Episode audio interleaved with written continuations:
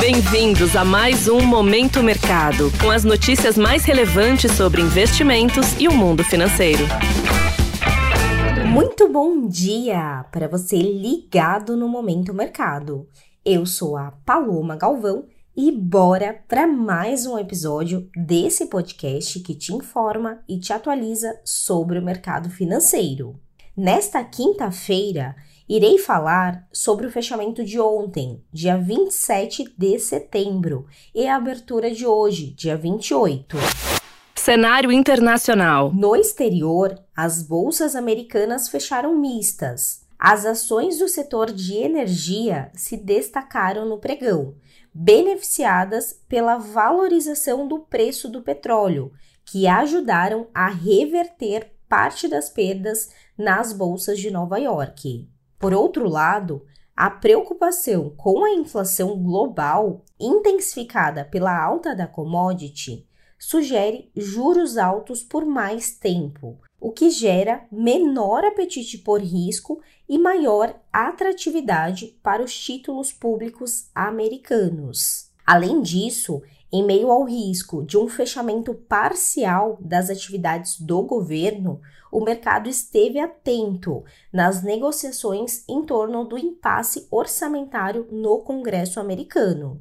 Entre os índices, o Dow Jones caiu 0,20%, Nasdaq, que é o mais exposto à tecnologia, avançou 0,22% e o S&P 500 teve leve alta de 0,03%. Desta forma, as posições compradas, que apostam na alta das bolsas, encerraram sem sinal único. Em relação aos títulos públicos americanos, as taxas subiram, influenciadas tanto pelas incertezas políticas como pelo novo salto dos preços do petróleo no mercado global. No câmbio, o índice DXY, que é o termômetro do comportamento da moeda americana em relação às seis divisas fortes, registrou alta de 0,40%. No petróleo, os contratos futuros da commodity fecharam em alta, espelhando a queda na leitura semanal sobre os estoques nos Estados Unidos, em um contexto de oferta restrita no momento. Cenário nacional. Por aqui, o dólar encerrou o dia avançando 1,22%, cotado aos R$ 5,04, em sintonia com o quadro externo. As alocações compradas ou expostas à variação cambial fecharam no terreno positivo. Na renda fixa, os juros futuros operaram em forte alta nos principais contratos o ambiente internacional de aversão ao risco continuou predominando nos negócios locais. Entretanto, o mercado manteve o risco fiscal interno no radar, atento ao noticiário envolvendo a proposta do governo sobre o pagamento dos precatórios. Assim, as posições tomadas que apostam na alta dos juros futuros encerraram no azul. Na bolsa, o Ibovespa encerrou o dia em leve alta de 0,12% aos 114 mil pontos, interrompendo a sequência de quatro perdas. Na ponta positiva, destaque para os papéis sensíveis ao preço do petróleo, em especial as ações da Petrobras, que avançaram mais de 3% e contribuíram para o viés de leve alta do índice. Com isso, as alocações compradas que apostam na alta do índice foram levemente favorecidas.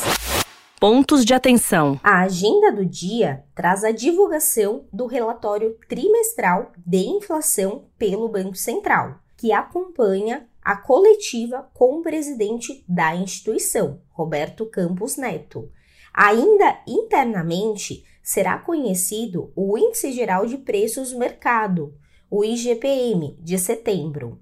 No exterior, fique atento às falas do presidente do Banco Central norte-americano e a última leitura do Produto Interno Bruto, o PIB dos Estados Unidos, no segundo trimestre. Sobre os mercados, agora pela manhã, as bolsas asiáticas fecharam mistas, de olho no setor imobiliário chinês. Na Europa, os índices estão sem direção única. Em Nova York, os mercados estão operando no azul, em um movimento de espera pela agenda econômica do dia. O EWZ, que é um fundo de índice negociado em Nova York e que busca replicar o Ibovespa, opera no campo negativo agora pela manhã. Desta forma, termina o Momento Mercado de hoje. Agradeço a sua audiência, uma excelente quinta-feira, bons negócios e até a próxima. Valeu! Você ouviu Momento Mercado com o Bradesco. Sua atualização diária sobre cenário e investimentos.